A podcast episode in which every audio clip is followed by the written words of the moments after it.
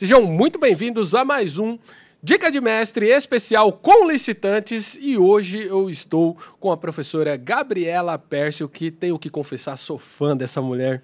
Professora, seja muito bem-vinda. Obrigada, Antônio. É prazer estar aqui com vocês. Tão esperado, né? Já faz mais de um ano, eu acho que a gente está agendando e não deu certo, então agora foi. Eu quero trazer polêmica, porque aqui na Dica de Mestre a gente traz muitas polêmicas. E a primeira polêmica é Imagine, eu tenho um contrato num órgão público. E aí, o órgão público resolve alterar esse contrato, unilateralmente, de alguma forma. Até que ponto esses contratos podem ser alterados, o que não pode, e quais os cuidados eu, como fornecedor, tenho que ter? Porque Brasil afora, a gente percebe que tem muitas pessoas que falam: olha, aconteceu tal coisa, ele contratou banana e agora ele quer que eu entregue maçã. E aí, eu posso entregar maçã ou não? Eu tenho quanto tempo para responder essa pergunta? Quatro horas, pode ser? Acho que seria um tempo justo. Então, ai, tem tanta coisa aí nisso que você falou, tem tanta, tanta coisa envolvida, né? É, primeiro que a gente tem uma licitação. Dessa licitação vai gerar um contrato. Então, teoricamente, eu jamais vou poder fugir muito daquilo que eu licitei. Isso é a primeira regra. Né? É, segundo, essas imposições que a administração faz para alterar os contratos de forma unilateral, elas são poderes, né? a gente chama de prerrogativas, e existem limites para isso. Né? A administração eh, não poderia é, ter um poder ilimitado, porque isso, para começo de conversa, afastaria qualquer interessado em contratar com ela. Então, existem limites, né? o, o próprio, o próprio interesse público é, é o, o, limite fundamental, então eu não posso, a administração pública não pode é, mudar o contrato que não seja para melhor atender aquele interesse público que estava inicialmente envolvido naquele contrato. Né? E existem limites. Uh, é, de valores, limites econômicos, né? tem os limites da lei, 25% sobre o valor inicial atualizado do contrato, 50% no caso de obras e reforma de equipamento. Uh, existem limites uh, que eu chamo de limites lógicos, que é você não desnaturar aquele objeto inicial. Isso também está relacionado com a própria licitação. Então, eu não posso transformar em algo diferente daquilo que foi licitado. Né? É, então, nós temos, eh, sim, que entender bem o que a administração quer. Isso é algo que eu falei né, ali na, na palestra, no, no, agora recentemente, ali no palco com licitantes, eu falei, né?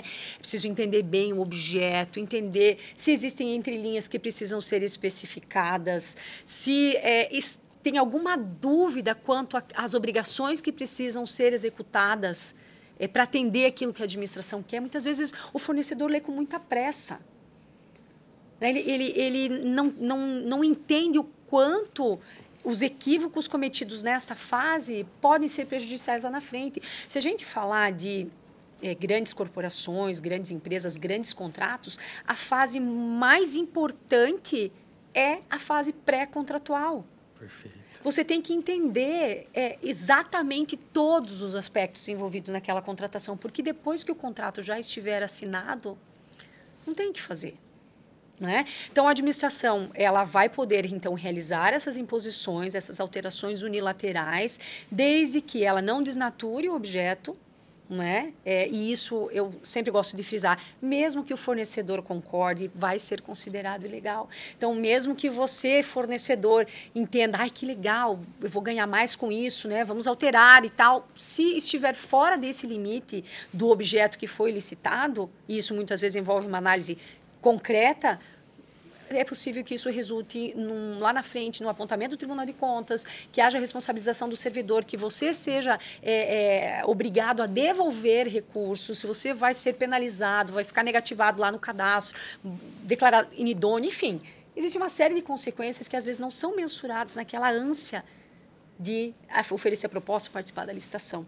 Então, ela pode, né, voltando aqui, eu falei que precisava de quatro horas, né, voltando aqui a nossa, a nosso ponto inicial, né, quais são esses limites? Então, o limite de não desnaturar o objeto da licitação, os limites percentuais que estão na lei, a lei 14.133 basicamente repetiu os limites da lei 8.666, e nós temos esses limites uh, lógicos, né, que envolve essa ideia da desnaturação também. Né? Então, tá, tem que estar tá sempre cuidando ali é, do que efetivamente vai ser alterado. Eu não posso incluir no contrato nada que já não esteja previsto originalmente de alguma forma.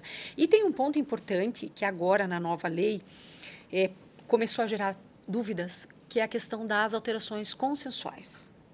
Né? Porque muitas vezes a, a administração quer, o fornecedor concorda e ainda assim isso não está revestido completamente de legalidade. Né? Então, quando há o consenso, pode ser mais fácil mas nem por isso é lícito. Né? A lei não trata disso, ela se omitiu, diferente da Lei 866, que falava né, que nenhuma alteração poderia ser feita além dos limites, salvo as supressões consensuais. A lei não falou, a Lei 14.110 não falou sobre isso. Então, ela não trata das alterações consensuais e dos limites das alterações consensuais. O que tem levado a um questionamento. Pode alterar consensualmente o objeto? Pode alterar o contrato consensualmente? Penso que pode, que não há uma, uma vedação a isso. Mas podendo, quais são os limites, já que a lei nada diz? O céu não é o limite.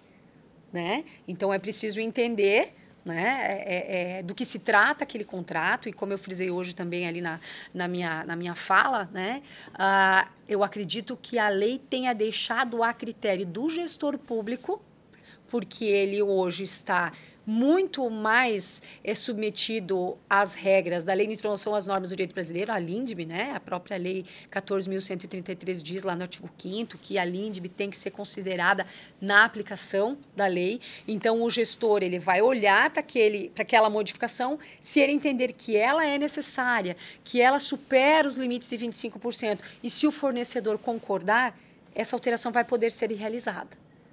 Né? Mas aí existe toda a questão da responsabilidade e possível responsabilização do gestor, por isso que deve haver uma motivação clara e congruente no processo, e existe o cuidado que o fornecedor também tem que ter.